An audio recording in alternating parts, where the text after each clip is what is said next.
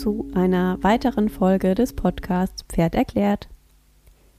Ich bin Steffi und heute geht es um die weiteren Grundlagen, die erfüllt sein sollten, damit ähm, ich und mein Pferd ein harmonisches Miteinander erreichen können. In der letzten Folge ging es um die Erfüllung der Grundbedürfnisse, auch in Bezug auf die Haltungsform, die gewählt wird für das jeweilige Pferd. Und heute geht es ein bisschen mehr um das Grundlagenwissen der Natur und vor allen Dingen Sprache des Pferdes.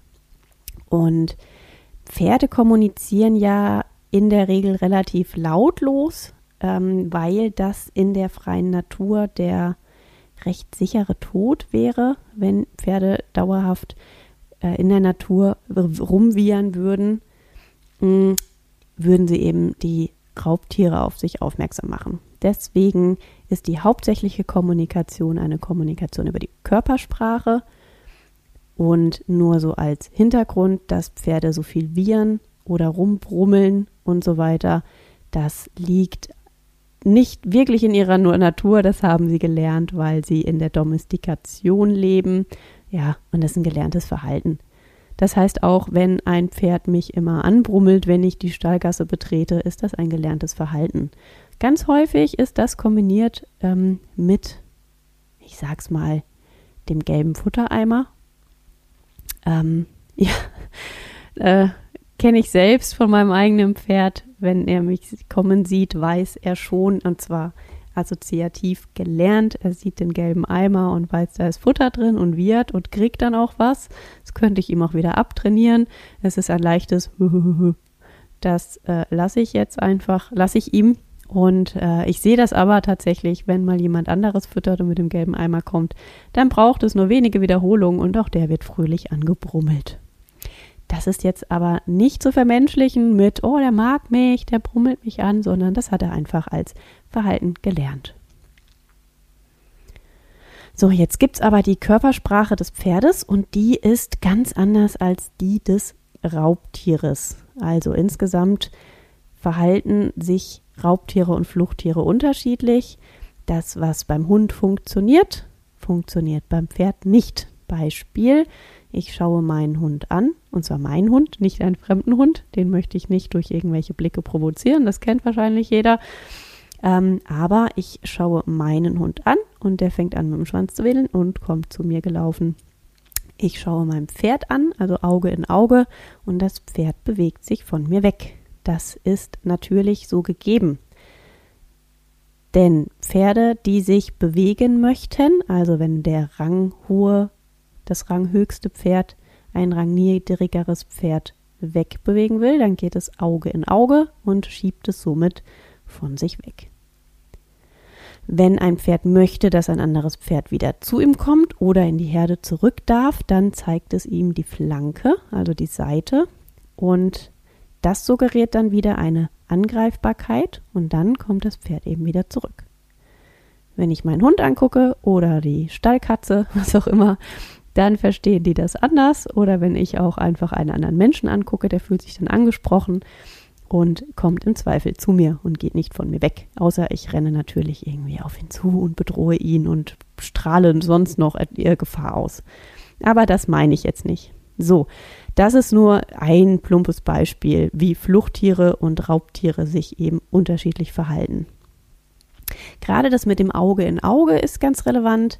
Ich schaue meinem Pferd nur dann direkt in die Augen, wenn ich möchte, dass es von mir weggeht. Außer ich stehe eh im toten Winkel direkt vom Pferd, wo es mich nicht wirklich sieht. Wenn ich ihm das beigebracht habe, dann ist das was anderes, aber dann da kann ich dem Pferd auch in die Augen schauen. Das heißt, ansonsten bin ich immer, habe ich immer einen abgeneigten Blick. Ähm, und das kommt daher, dass nehmen wir mal das Beispiel einer Dokumentation, die ihr euch im Fernsehen angucken könnt. Zum Beispiel die Antilope und der Löwe. Macht das Sinn? Leben die zusammen? Falls nicht, schreibt mir gerne eine Nachricht, aber ich hoffe, dass es ein, ein realistisch gewähltes Paar ist. Wenn die Antilope an der Wasserstelle ist, dann ist das durchaus machbar, dass der Löwe in der Nähe liegt und schläft. Wieso ist denn die Antilope denn aber in der Nähe des Löwen? Weil das ist ja ein Raubtier. Ja, weil der Löwe eben schläft. Das heißt, der der Blick ist gesenkt, die Krallen sind geschlossen, der ganze Körper ist entspannt. Das heißt, in dem Moment geht von dem Löwen keine Gefahr aus. Wird der Löwe allerdings wach, streckt sich und streckt die Krallen und schärft die Krallen und guckt die Antilope an. Oder das Zebra geht auch. Ich glaube, das Zebra geht auch. Dann äh, wird dieses Fluchttier sich eben wegbewegen und wegrennen. Ja, und genau so wichtig ist es eben nicht nur diese Grundlagen zu wissen, sondern insgesamt ein Verständnis für das Verhalten des Pferdes zu entwickeln. Also was wir in der letzten Folge schon hatten, es ist ein Fluchttier.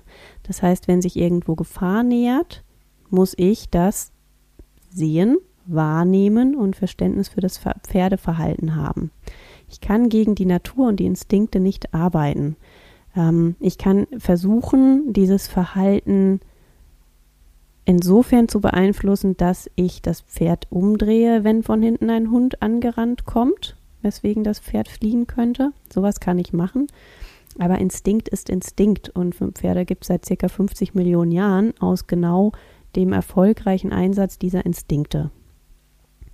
So, und nicht nur, dass ich ein Verständnis haben kann, sondern ich kann auch noch lernen, manches Verhalten zu nutzen, zum Beispiel die Ablenkbarkeit des Fluchttieres Pferd und äh, genau, was mir auch noch wichtig ist, ist, dass wir Menschen lernen sollten, Pferde zu lesen.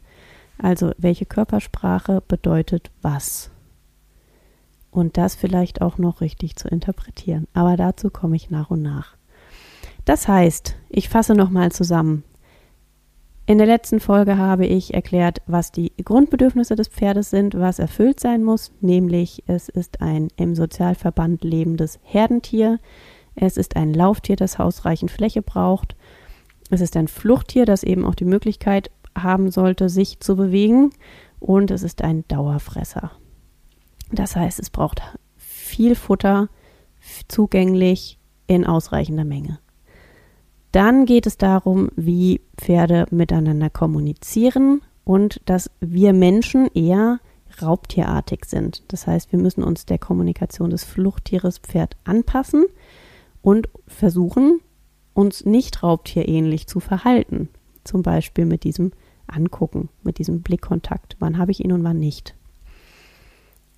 Das bedeutet nicht, dass ich versuchen kann, mich so, so zu verstellen, dass das Pferd denkt, ich bin ein Pferd, ich brauche mir auch keine Ohren aufsetzen und ich brauche nicht irgendwie stampfen und wiehern. Das ist Quatsch, aber mit meinen Verhaltensweisen kann ich trotzdem dem Pferd suggerieren, dass ich eben keine raubtierähnlichen Absichten habe. Sagen wir es mal so. So, damit haben wir schon ein paar Grundlagen erfüllt und weiter geht's in der nächsten Folge.